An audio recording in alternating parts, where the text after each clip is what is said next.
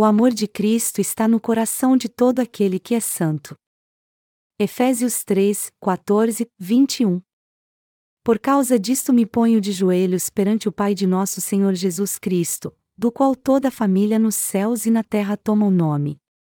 Oro para que, segundo as riquezas da sua glória, vos conceda que sejais fortalecidos com poder pelo seu Espírito no homem interior, para que Cristo habite pela fé nos vossos corações e ouro para que, estando arraigados e fundados em amor, possais perfeitamente compreender com todos os santos, qual seja a largura, e o comprimento, e a altura, e a profundidade, e conhecer o amor de Cristo, que excede todo o entendimento, para que sejais cheios de toda a plenitude de Deus.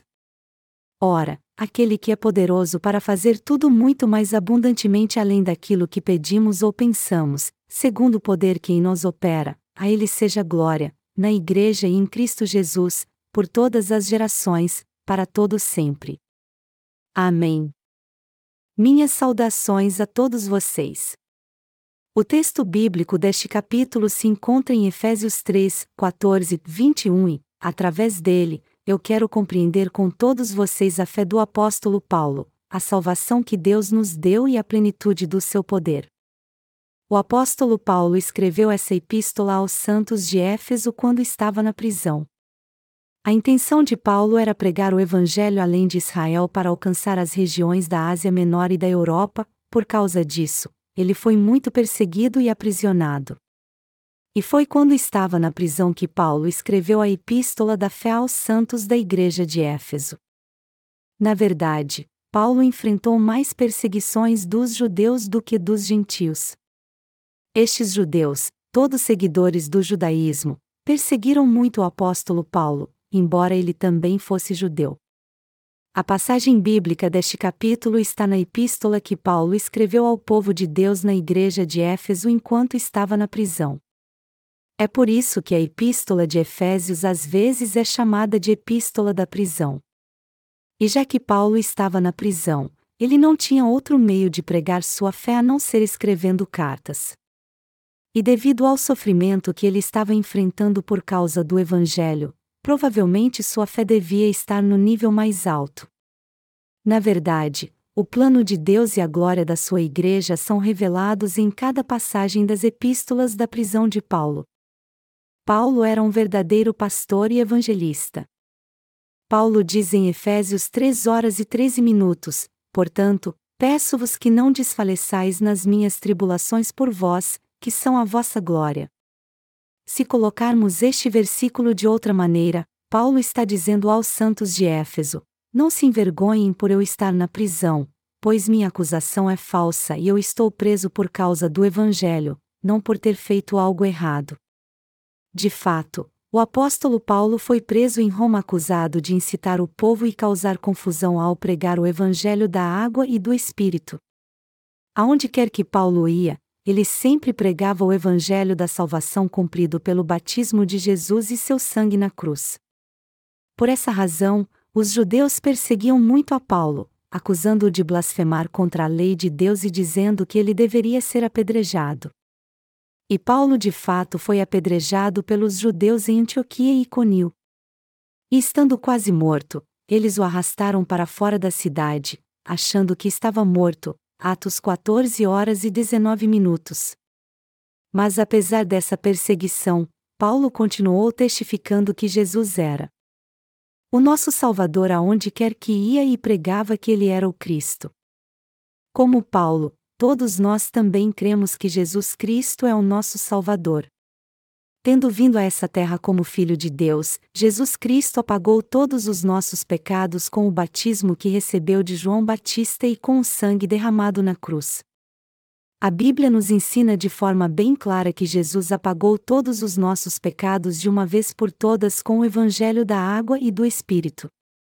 A palavra pregada pelo apóstolo Paulo causou uma grande controvérsia, e muitos judeus que a ouviram não ficaram muito satisfeitos com os seus ensinamentos, principalmente a questão sobre a ressurreição. Mas apesar disso, eles não puderam matar Paulo tão facilmente. Mas qual a explicação para isso? Bem, embora Paulo fosse judeu, ele também era um cidadão romano. E o mais importante, Deus estava com ele, e essa era a razão principal pela qual ninguém pôde matá-lo tão facilmente. Os políticos daquela época tinham o apóstolo Paulo como um agitador e achavam que com seus ensinamentos ele incitava o povo. Por isso que eles queriam aprisionar Paulo e silenciá-lo de todo jeito.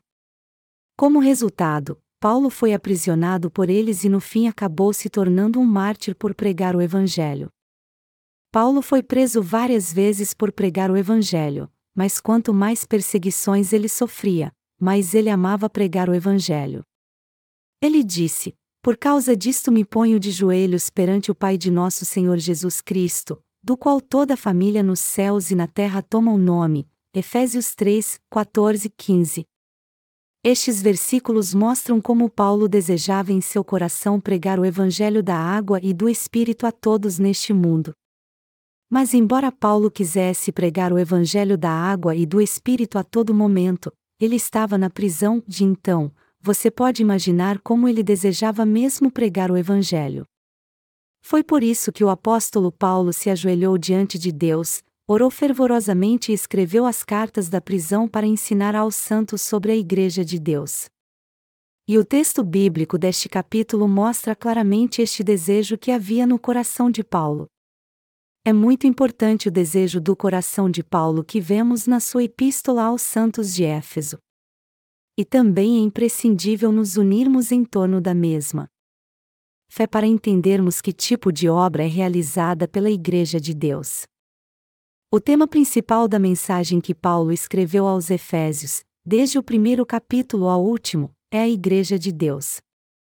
Em Efésios 1 hora e 4 minutos, por exemplo, ele nos explica sobre a Igreja de Deus e seus membros, nos dizendo que Deus nos elegeu antes da fundação do mundo para sermos santos e irrepreensíveis diante dele em amor. Este versículo que Paulo escreveu sobre a Igreja de Deus é uma verdade irrefutável, e, por isso, todos nós temos que crer nela e ser gratos a Deus por ela também. Todos nós temos que entender o desejo que havia no coração de Paulo de nos ensinar essa verdade, e o entendimento e a fé que temos deve ser os mesmos que Paulo tinha. Enquanto lia as epístolas paulinas, eu pude entender que a fé de Paulo se encontrava no Evangelho da água e do Espírito.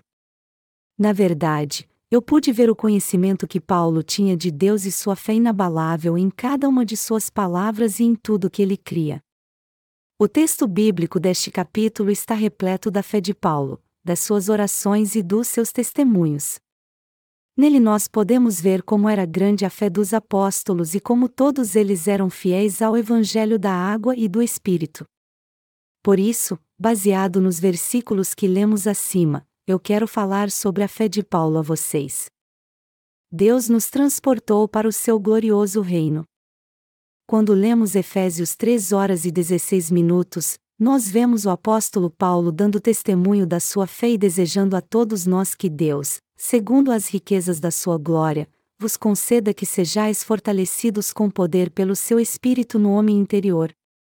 As riquezas da glória de Deus aqui dizem respeito ao fato de que o Senhor nos salvou de todos os pecados do mundo de uma forma perfeita, fazendo com que assim nada nos faltasse para que nos tornássemos filhos de Deus. Elas também significam que Deus nos deu bênçãos celestiais e nos tornou seus servos fiéis para que pudéssemos ser mais do que capazes de viver como seus obreiros. E Deus fez com que soubéssemos de tudo isso através do Espírito Santo. Paulo diz aqui que é confiando na glória da sua verdade que nosso coração é fortalecido. Foi pela fé inabalável de Paulo que Deus fez dele e de todos os santos seu povo segundo as riquezas da sua glória e poder. Melhor dizendo, Paulo está nos assegurando novamente que o povo de Deus são todos que nasceram de novo através do Evangelho da água e do Espírito. Ele está nos ensinando de um modo bem claro aqui que Deus nos abençoa com um poder incomparável para que nada nos falte para nos tornarmos seus servos. Isso significa que, em outras palavras, o apóstolo Paulo cria que Deus o havia abençoado para que ele entrasse no seu reino e desfrutasse de toda a sua glória. O que Paulo mais desejava do fundo do seu coração? Seu desejo era proclamar sua fé a todos, aos judeus e aos gentios. O desejo do coração de Paulo era que muitas pessoas crescem em Jesus Cristo como seu Salvador segundo a graça de Deus e as riquezas da sua glória. Portanto, Paulo pregava o Evangelho da água e do Espírito a todos os pecadores e os levava à perfeita salvação de todos os seus pecados. E ele também ensinava aos santos a confiar nessa verdade de todo o coração para que eles nunca mais se arrependessem da sua fé. Ele queria que todos eles guardassem sua fé para merecerem ser soldados de Cristo. Pare um momento agora e imagine se você fosse preso como Paulo por pregar o Evangelho. Se permitissem que você escrevesse uma carta na prisão, que carta você escreveria para aqueles que iriam ouvir o Evangelho de você? Eu tenho certeza que você escreveria para eles para que eles ficassem firmes em sua fé. O apóstolo Paulo não somente pregou o Evangelho aos santos em Éfeso, mas também lhes deu o pão espiritual para que eles crescessem espiritualmente.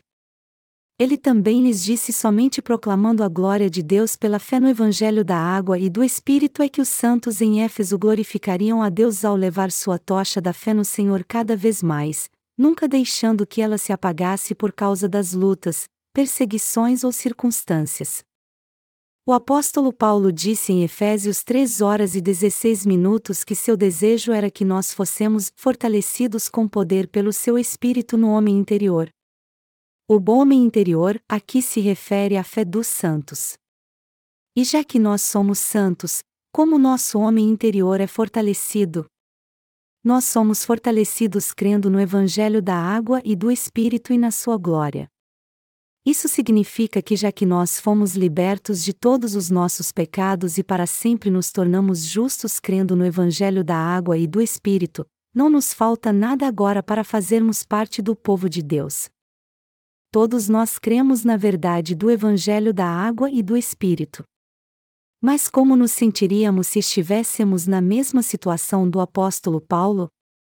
É claro que já que não estamos na prisão, nós não podemos entender por completo como Paulo se sentia triste e frustrado, mas se nos colocarmos no lugar dele e pensarmos no que escreveríamos aos santos se estivéssemos no seu lugar, nós poderemos entender melhor o que ele escreveu aos Efésios dizendo: Ouro para que, segundo as riquezas da sua glória, vos conceda que sejais fortalecidos com poder pelo seu espírito no homem interior. Efésios 3 horas e 16 minutos. Se fossemos os santos de Éfeso e recebêssemos essa carta de Paulo, nosso espírito sem dúvida alguma seria fortalecido na verdade do Evangelho da água e do Espírito que é em nosso coração. Conforme continuamos nossa vida neste mundo, estamos sujeitos a todo tipo de dificuldades de tempos em tempos. Mas por crermos no Evangelho da água e do Espírito, nosso coração jamais desfalecerá, por mais que passemos por dificuldades, e assim todos nós poderemos defender nossa fé no Evangelho da água e do Espírito e viver segundo a vontade de Deus. Além disso, nós pregamos o Evangelho da água e do Espírito em todo o mundo porque confiamos no Senhor. Mas se nosso coração desfalecer, isso é porque não decidimos viver para o Evangelho da água e do Espírito. Principalmente nestes últimos dias onde a vida tem se tornado cada vez mais difícil, nós temos que crer muito mais na verdade da salvação que veio pelo Evangelho da água e do Espírito e pregá-la a todos com mais determinação. Todos os santos e servos de Deus têm que se fortalecer cada vez mais confiando no Evangelho da água e do Espírito, que é o Evangelho pelo qual o Senhor salvou a todos nós. Por isso, eu peço a você que jamais se esqueça que todos nós podemos ter uma vida corajosa de fé, pois fomos salvos de todos os nossos pecados crendo no Evangelho da água e do Espírito. Todo aquele que vai participar de uma corrida tem que preparar seu coração e se concentrar no percurso que tem pela frente. Do mesmo modo, temos que estar bem seguros quando recebemos a remissão de pecados crendo no Evangelho da água e do Espírito e decidimos viver para Deus. Devemos sempre ter fé em Deus. Quando estamos atentos a tudo e preparados para a volta do Senhor confiando no Evangelho da água e do Espírito, nosso homem interior é fortalecido e podemos superar todas as nossas dificuldades. Mas tudo isso só é possível quando nós decidimos viver para Deus de coração. É verdade que há muitos neste mundo que desprezam a fé dos santos e servos de Deus, e até tentam oprimi-los. Mesmo assim, se você de fato crê no Evangelho da água e do Espírito e seu coração está em Deus, você jamais se renderá a eles, por mais que passe por lutas e provações. Apesar de aparentemente parecermos impotentes diante deles, nosso homem inteiro no final acaba prevalecendo sobre eles. Qual é a grande diferença que nos distingue daqueles que não conhecem o Evangelho da água e do Espírito? É o próprio fato de termos nascido de novo crendo no Evangelho da água e do Espírito. Além disso, nós não apenas nos tornamos filhos de Deus e seu povo, mas temos também uma fé abençoada que jamais permite que venhamos a nos render aos pecadores. Isso porque temos fé no Evangelho da água e do Espírito em nosso coração nós não superamos as provações e perseguições porque temos determinação ou pelas nossas próprias forças, mas porque já nos tornamos justos por crermos no Evangelho da água e do Espírito. O Senhor só pode habitar no coração de quem crê no Evangelho da água e do Espírito. Efésios 3 horas e 17 minutos diz: Para que Cristo habite pela fé nos vossos corações. E oro para que, estando arraigados e fundados em amor. Nós justos não teremos vida se nossa fé na verdade de Deus for tirada de nós. E para garantirmos que isso jamais aconteça, você e eu e todos de nossa igreja temos que nos assegurar de que Cristo habita no nosso coração, assim como Paulo diz na passagem bíblica deste capítulo, para que Cristo habite pela fé nos vossos corações, Efésios 3 horas e 17 minutos. A fé que temos diante de Deus agora é aquela que temos no Evangelho da Água e do Espírito, que é justiça de Deus. O elemento da nossa fé é o que esperamos e buscamos no Senhor. A fé em Deus é o elemento das coisas que esperamos. Essa é a fé correta. Melhor dizendo, embora nossos olhos carnais não possam ver nossa fé, ela é algo real. E a verdadeira fé é aquela que crê na palavra da verdade, que não pode ser vista pelos olhos carnais, caso contrário, ela seria vã. A Bíblia nos diz claramente que a fé é a certeza das coisas que se esperam, e a prova das coisas que não se veem. Hebreus 11 horas e 1 minuto. Esse texto quer dizer que nossa fé significa crer no que realmente existe, embora não seja visível aos nossos olhos. Em outras palavras, todos nós cremos na remissão dos nossos pecados e também na vida eterna que Deus nos deu. E não há nenhuma dúvida de que essa verdade, o objeto da nossa fé, é algo real. Como é que você pode ter certeza que Cristo habita no seu coração? Isso só é possível quando você tem fé no Evangelho da água e do Espírito. O Evangelho da água e do Espírito que Cristo nos deu não somente purifica todos os nossos pecados, mas também faz com que Cristo habite em nosso coração. E assim como Paulo testificou sua fé aos santos de Éfeso, eu também testifico minha fé e digo a todos vocês, para que Cristo habite pela fé nos vossos corações. Efésios 3 horas e 17 minutos. É uma bênção indescritível hoje crermos na verdade do Evangelho da água e do Espírito. O apóstolo Paulo também falou sobre sua morte, seu nascer de novo e sua ressurreição, tudo o que aconteceu por ele ter se tornado um só com Jesus Cristo pela fé. Ele cria em tudo que Jesus realizou através do batismo que recebeu de João Batista e do sangue derramado na cruz. A fé do apóstolo Paulo era sincera e verdadeira aos olhos de Deus. Todos os apóstolos, inclusive Paulo e Pedro, criam no Evangelho da água e do Espírito e o pregavam todos os outros evangelhos são falsos. Como é revelado no Antigo Testamento, o povo de Israel não apenas tinha que ser circuncidado, o que representa a promessa de Deus da remissão de pecados, mas também tinham que impor suas mãos sobre a cabeça do animal sacrificial e derramar seu sangue sempre que eles ofereciam sacrifício a Deus. Essas exigências eram imprescindíveis para o povo de Israel receber a remissão de pecados. E segundo essas exigências, Jesus Cristo veio ao mundo, levou todos os pecados do homem ao ser batizado por João Batista, carregou-os até a cruz, ali morreu derramando seu sangue e ressuscitou dentre os mortos para nos salvar a todos. É isso que o Evangelho da Água e do Espírito proclama e o ponto central deste verdadeiro Evangelho. O Evangelho da Água e do Espírito nada mais é do que o verdadeiro Evangelho de que a Bíblia fala. O apóstolo Paulo disse: Para que Cristo habite pela fé nos vossos corações, Efésios 3 horas e 17 minutos. Assim como Deus é santo, Jesus Cristo é o Senhor Santo e Eterno. Portanto, é imperativo crermos no Evangelho da água e do Espírito que Jesus nos deu, a fim de que tenhamos a certeza de que a verdadeira fé habita em nosso coração. Nós somos seres tão corrompidos que não podemos ser comparados com Jesus. E já que nós somos seres humanos, somos uma geração de malignos por natureza. É por isso que vivemos pecando o tempo todo. Como então Jesus, que é santo, pode habitar no coração de pessoas tão miseráveis como nós? Só existe uma maneira de convidarmos Jesus Cristo para habitar em nosso coração. Qual é então? Crer na palavra do Evangelho da Água e do Espírito. O significa ter fé no Evangelho da Água e do Espírito, na verdade de Deus? Significa crer que Jesus se tornou nosso Salvador ao vir a essa terra para pagar todos os nossos pecados, que ele foi batizado por João Batista para levar todos eles de uma vez por todas, os levou à cruz, derramou seu sangue e ressuscitou dentre os mortos. Crer nessa verdade é o mesmo que ter fé no Evangelho da água e do Espírito. Foi através do Evangelho da água e do Espírito que o Senhor nos deu a verdade da salvação. E é crendo nessa verdade da salvação que podemos fazer com que o Salvador habite em nosso coração. Nosso Senhor está dizendo que Ele nos salvou de todos os pecados do mundo ao vir a essa terra pela água e pelo Espírito. 1 João 5, 13 e 8.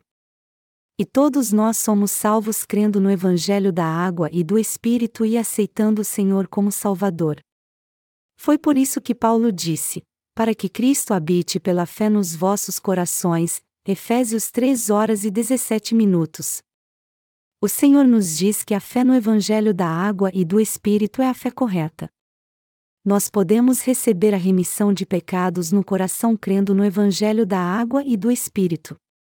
Por isso que o Senhor enviou o Espírito Santo para habitar no nosso coração, pois Jesus se tornou nosso Salvador pela água e pelo sangue.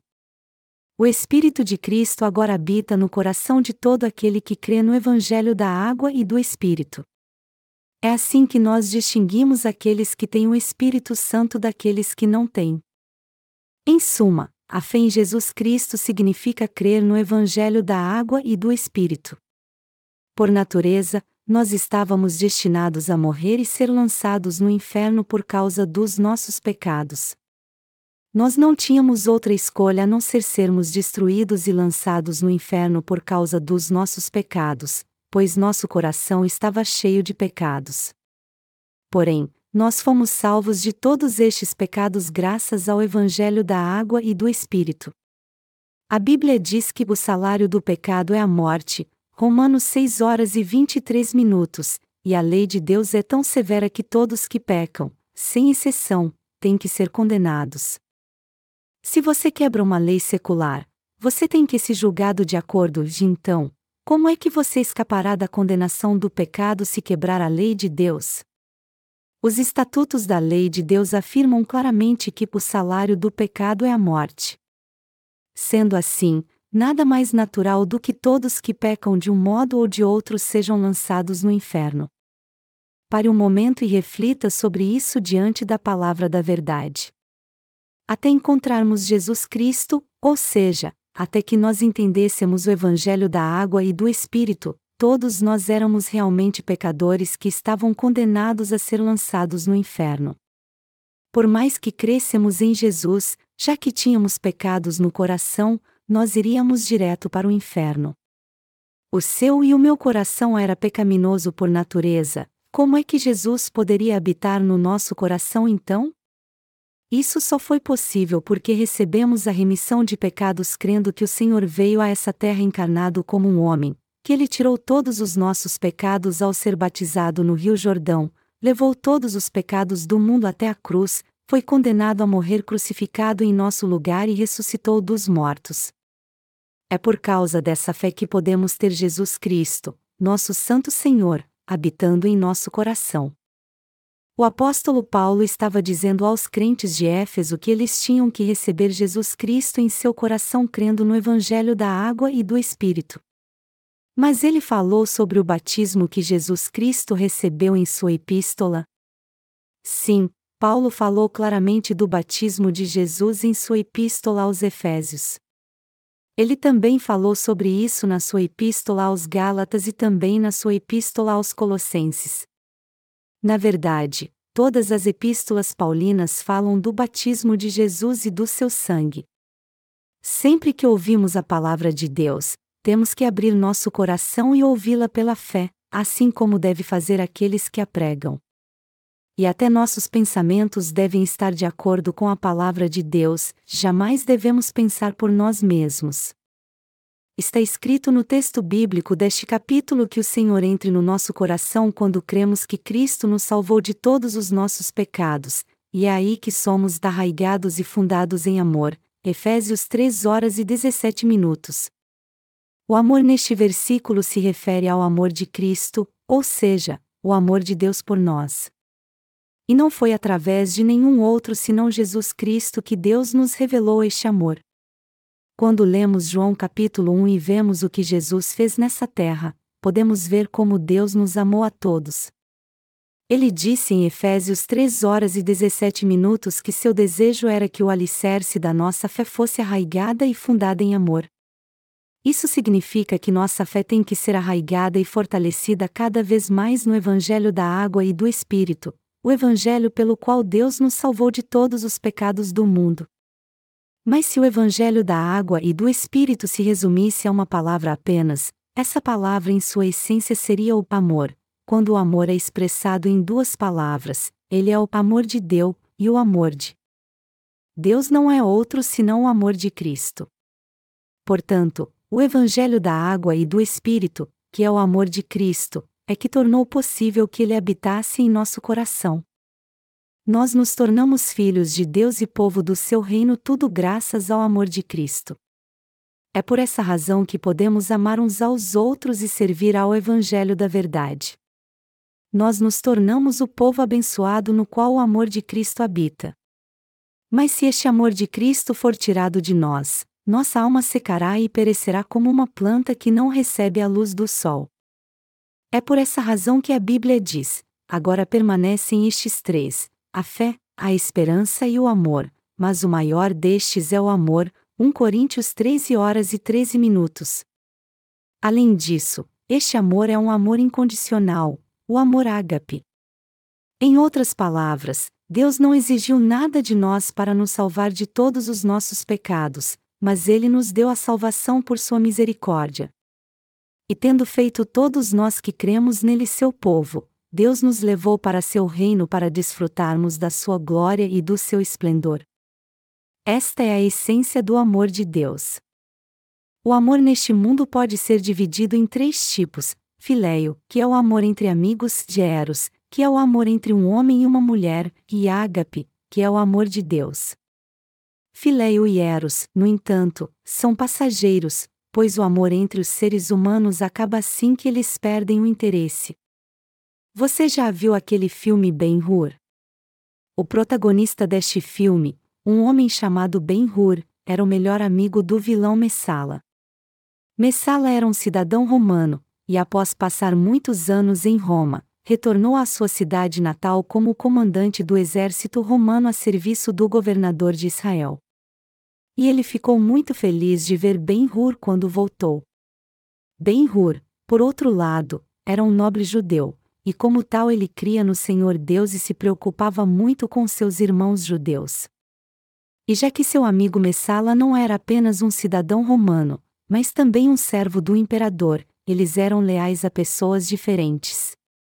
Como resultado, sua amizade foi desfeita por causa das diferenças políticas. Messala destruiu a família de Ben-Hur e o levou como escravo para trabalhar nas galés. Mas a vida de Ben-Hur foi poupada com a ajuda de Deus, e ao voltar para Israel, ele enfrentou Messala numa sangrenta corrida de bigas onde acabou vencendo. Este filme mostra como Ben-Hur se tornou um homem de fé através das lutas que passou. Como neste filme, uma amizade pode acabar quando há conflito de interesses. O amor entre um homem e uma mulher também se acaba totalmente quando cada um busca o que lhe convém. Por outro lado, o amor de Deus não está baseado no interesse. Ele é totalmente altruísta, pois nosso Deus nos amou tanto que quando estávamos destinados ao inferno, ele veio a essa terra em pessoa e nos salvou de todos os nossos pecados, os recebeu em seu próprio corpo, foi condenado por eles em nosso lugar e ressuscitou dos mortos. Deste modo, foi somente pelo amor de Deus que Jesus se tornou nosso Salvador. O amor de Deus é exatamente isso. E quando estamos firmados neste amor ágape, o amor incondicional de Deus que nos foi dado gratuitamente sem nos pedir algo em troca, que a base da nossa fé é alicerçada com toda firmeza. O Evangelho da água e do Espírito é a expressão do amor incondicional de Deus. Nós não recebemos o amor de Deus fazendo algo por nós mesmos. Pelo contrário, nós só recebemos este amor quando cremos no Evangelho da água e do Espírito, servirmos a este Evangelho e fazemos a obra de Deus pela fé. Isso significa que a sua e a minha fé tem que estar firmada no Evangelho da água e do Espírito, a expressão do amor de Deus por nós. Deus ama todos nós realmente, os seus servos, os santos e todos que estão ao nosso redor. Todo ser humano tem que entender o amor de Deus. É claro que todo cristão afirma que conhece o amor de Deus, e muitos deles até fazem um quadro com João 3 horas e 16 minutos, que diz: Porque Deus amou o mundo de tal maneira que deu o seu Filho unigênito, para que todo aquele que nele crê não pereça, mas tenha vida eterna, e colocam em sua parede. Apesar disso, e apesar de dizerem repetidas vezes que Deus é amor, a maioria destes cristãos não conhece o verdadeiro significado do amor de Deus. Somente aqueles que experimentaram o amor de Deus, que veio pela água e pelo Espírito, conhecem este amor, e somente eles foram salvos.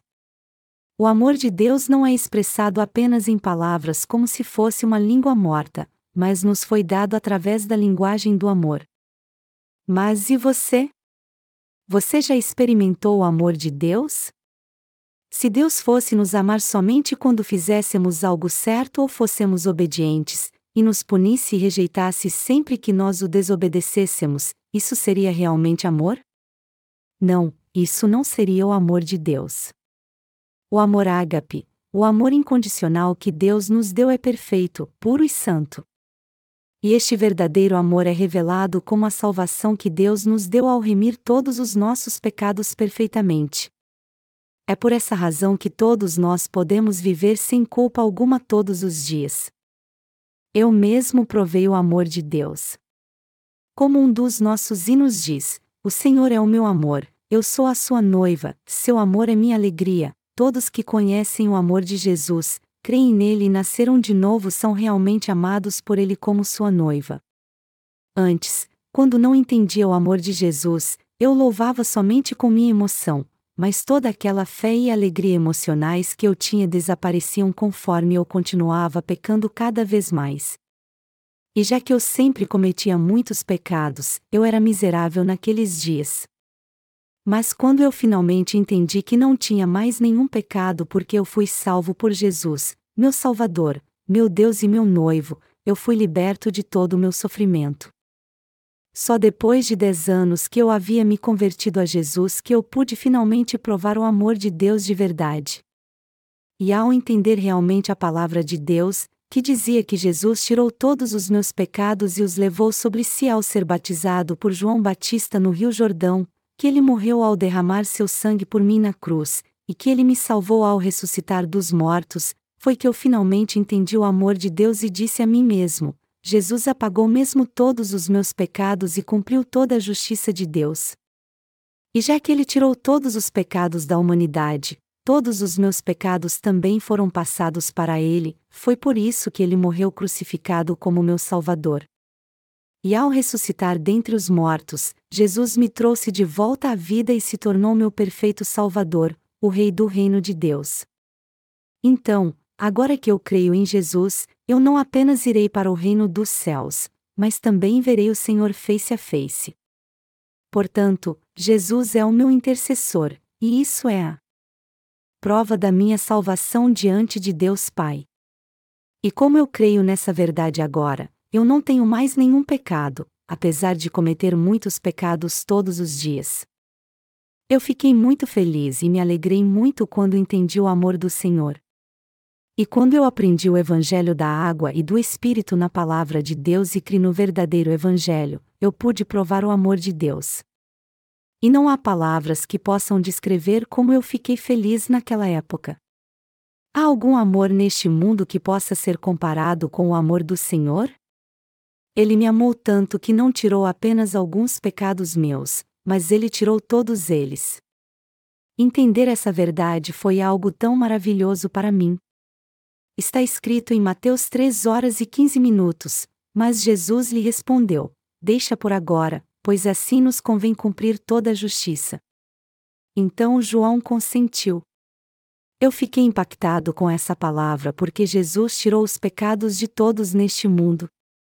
Sendo assim, isso só significava que todos os meus pecados foram passados para Jesus.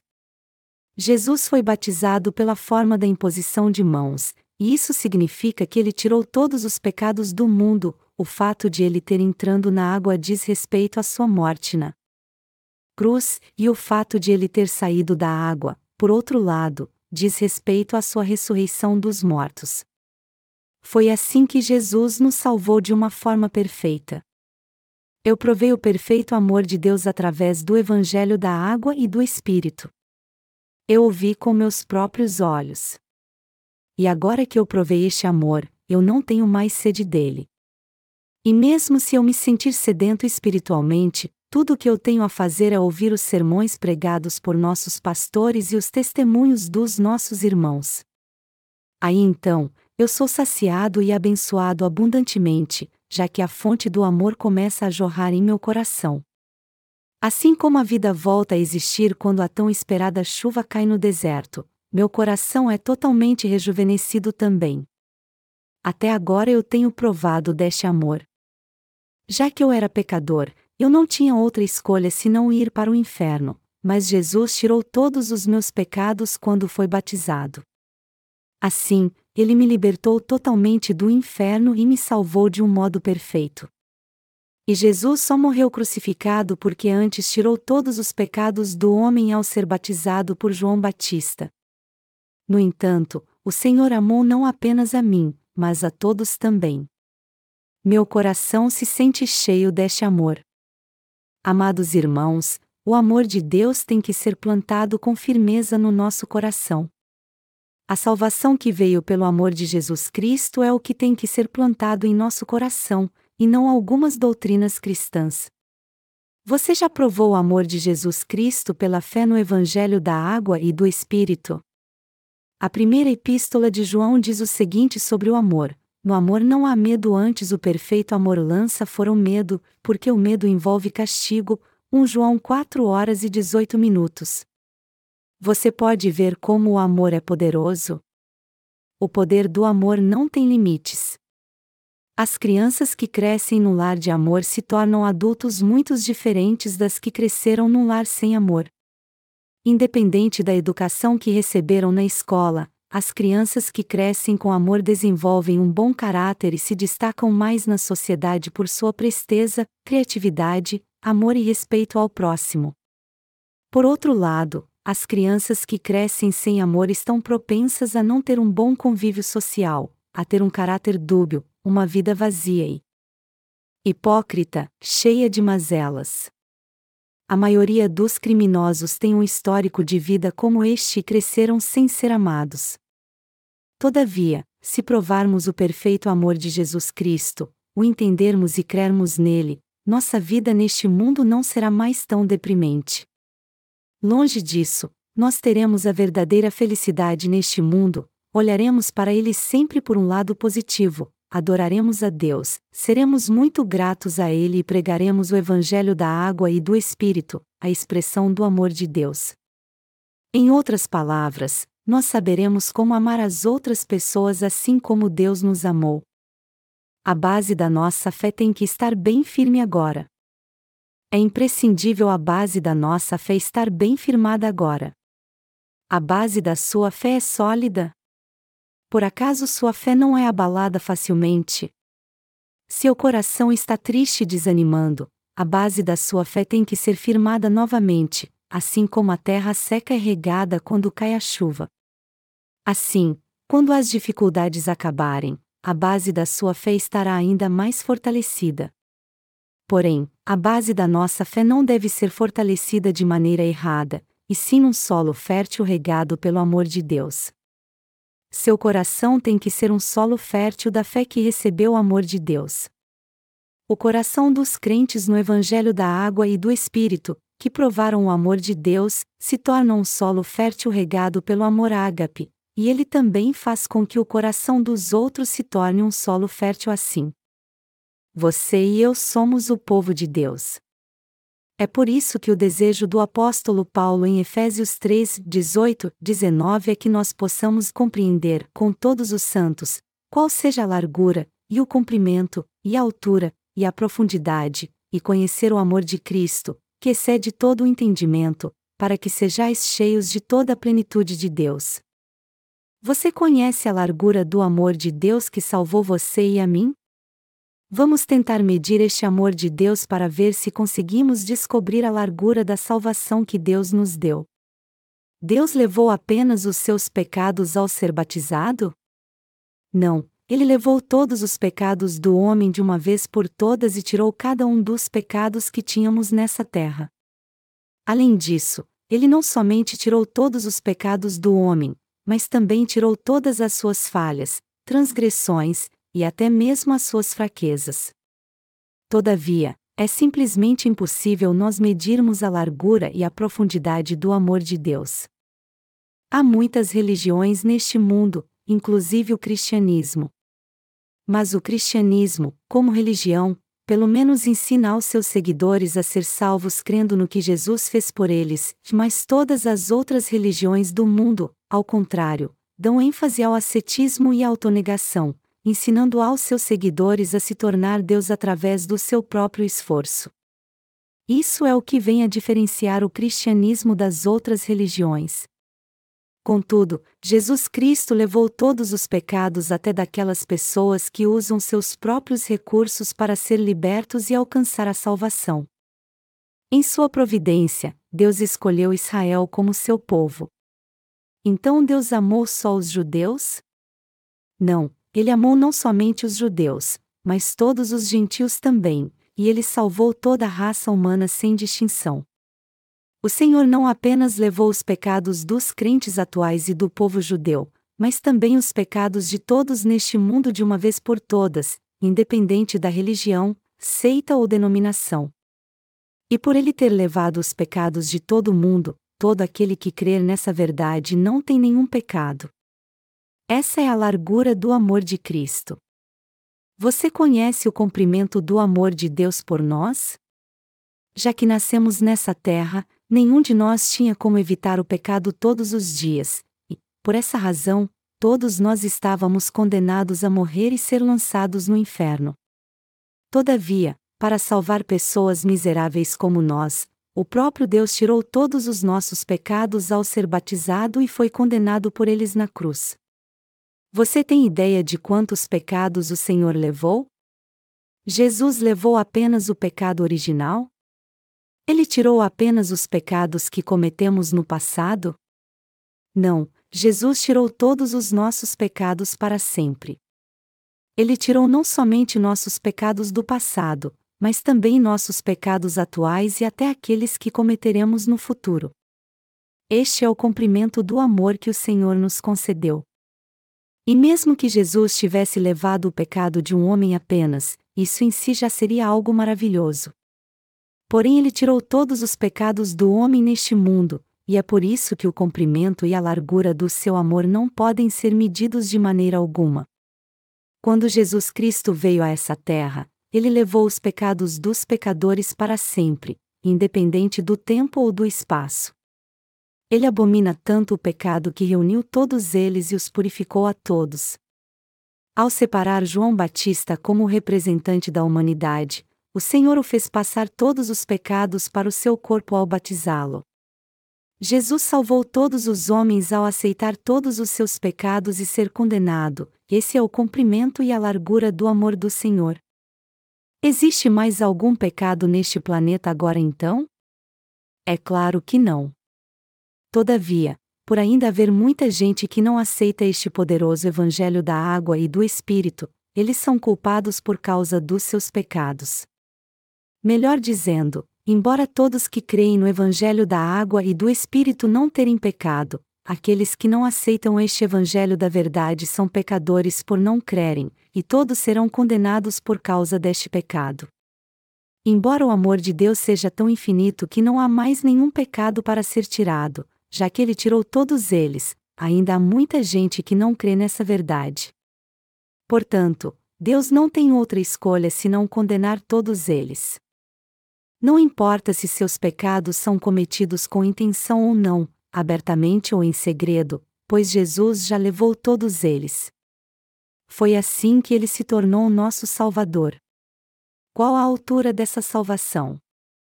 Jesus não apenas nos salvou, mas também nos fez assentar no trono de glória de Deus.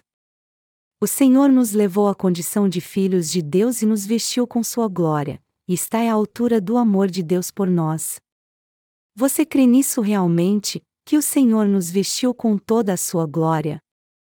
Paulo nos exorta em Efésios 3 horas e 19 minutos para que venhamos a conhecer o amor de Cristo, que excede todo o entendimento, para que sejais cheios de toda a plenitude de Deus. De fato, é algo imprescindível conhecer o amor de Cristo que nos traz conhecimento. Só quando entendemos a plenitude do amor de Jesus é que podemos ser cheios da sua graça. Você tem que entender a forma completa com que Jesus levou todos os seus pecados ao ser batizado nessa terra, e conhecer a profundidade, a largura e a altura do seu amor segundo o entendimento que ele nos deu.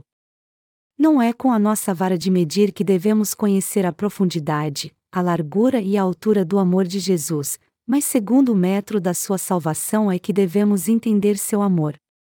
Como o Senhor nos salvou de uma forma perfeita. Eu digo isso porque é totalmente necessário você entender a maneira perfeita com que Jesus levou todos os seus e os meus pecados ao ser batizado e derramar seu sangue na cruz, assim como conhecera profundidade, a largura e a altura deste amor. Você pode experimentar o amor de Deus em toda a sua largura, mas só se você souber como Jesus levou todos os seus pecados de forma perfeita quando foi batizado. Quantos pecados Jesus Cristo levou? Qual a profundidade, a largura e a altura do amor do Senhor ao levar todos os nossos pecados? Por termos muitas falhas, você e eu não temos como evitar o pecado de maneira alguma. Mas Jesus também levou estes pecados? É claro que sim. Você não comete pecados hoje também? Nós estamos tão acostumados a pecar que às vezes pecamos até quando sonhamos. Alguns jovens perdem tanto tempo em frente ao computador levado por muitas tentações que nem sabem o que se passa fora do seu quarto, se está de dia ou de noite. E quando pais lhes pedem para fazer alguma coisa, eles pecam se rebelando e gritando com eles. Contudo, não são apenas os jovens que pecam assim. Os adultos também pecam à sua própria maneira. De um jeito ou de outro, todos acabam pecando, professores e alunos, adultos, crianças e idosos também. Ninguém está inúme ao pecado, as pessoas bem educadas pecam em segredo, escondidas de todo mundo, ao passo que as más pecam sem parar e abertamente. Como foi que o Senhor levou por completo todos estes pecados ao ser batizado então? Qual a profundidade do amor de Deus? Qual sua largura e comprimento? Jesus Cristo tirou todos os nossos pecados para sempre. A largura, a altura e a profundidade da salvação que o Senhor nos deu crescem ainda mais quando nós reconhecemos nossos pecados toda vez que os cometemos e admitimos que Jesus levou todos eles ao ser batizado. A profundidade e a largura da sua fé, que você recebe por entender que Jesus levou todos os seus pecados de uma vez e crer nisso, não é a mesma daqueles que a recebem meditando no Evangelho e sempre o estudando. Já que um ornamento de ouro refinado é mais forte e elaborado, aqueles que refinam sua fé meditando sempre no verdadeiro Evangelho se tornam cada vez mais pessoas de uma fé inabalável. Quando nos convertemos a Jesus, nossa fé não era muito forte assim. E mesmo após recebermos a remissão de pecados, nós sempre estávamos passando por alguma luta ou dificuldade. Só depois que começamos a ouvir a palavra de Deus todos os dias é que passamos a levar uma vida de fé e entender todas as nossas falhas. É assim que a graça da nossa salvação se torna mais alta, mais larga, mais profunda. E mesmo no futuro, todos nós temos que continuar meditando na graça da nossa salvação e aumentando a profundidade, a largura, a altura e o volume da nossa fé. O conhecimento da verdade da salvação, pelo qual Jesus levou todos os nossos pecados por completo através do seu batismo, não a alcançada pensando nela somente uma vez nem cresce automaticamente. A altura e a profundidade desse conhecimento são tão grandes, tão perfeitas e tão eternas que não podem ser entendidas completamente se não meditarmos sempre nelas. É por isso que leva muitos dias e até muitos anos para que entendamos a grandeza da nossa salvação. Examine sua fé e experimente o amor de Cristo todos os dias. Você reconhece seus erros e suas fraquezas perante Deus sempre que eles são revelados? Você reconhece que peça por causa da sua fraqueza? Todos nós temos que reconhecer nossos erros diante de Deus. Alguns de nós até se desviam, porém poucos reconhecem seus erros diante de Deus. Mas todos nós que recebemos a remissão de pecados temos que reconhecer nossas falhas sempre que as cometemos. E após reconhecê-las, nós temos que meditar mais uma vez no fato de Jesus ter tirado todos os nossos pecados com seu batismo e colocar a nossa confiança nessa verdade. Os justos têm que louvar ao Senhor pela grandeza da sua salvação e constantemente examinar a si mesmos para ter certeza da sua salvação. Aí então, quando você tem certeza da sua salvação e medita frequentemente no Evangelho da Água e do Espírito, a base da sua fé se torna cada vez mais sólida e inabalável. Por mais que alguém te aborreça, você não vai se importar, pois você será cheio da plenitude de Deus. E já que Deus salvou a você e a mim, nos amou e nos aperfeiçoou por completo, nosso coração tem que ser cheio de fé. Portanto, nós não temos mais nada a fazer a não ser crer no Senhor. O apóstolo Paulo disse aos santos em Éfeso: Ora, aquele que é poderoso para fazer tudo muito mais abundantemente além daquilo que pedimos ou pensamos, segundo o poder que em nós opera, a Ele seja glória, na Igreja e em Cristo Jesus, por todas as gerações, para todos sempre. Amém. Esse texto nos ensina claramente que nós recebemos o poder e o amor do Senhor, que nós temos a fé completa e que só teremos uma vida plena se nos vestirmos da glória de Jesus Cristo pela fé e permanecermos na Igreja de Deus. Todos nós temos que entender o amor de Deus assim que pudermos.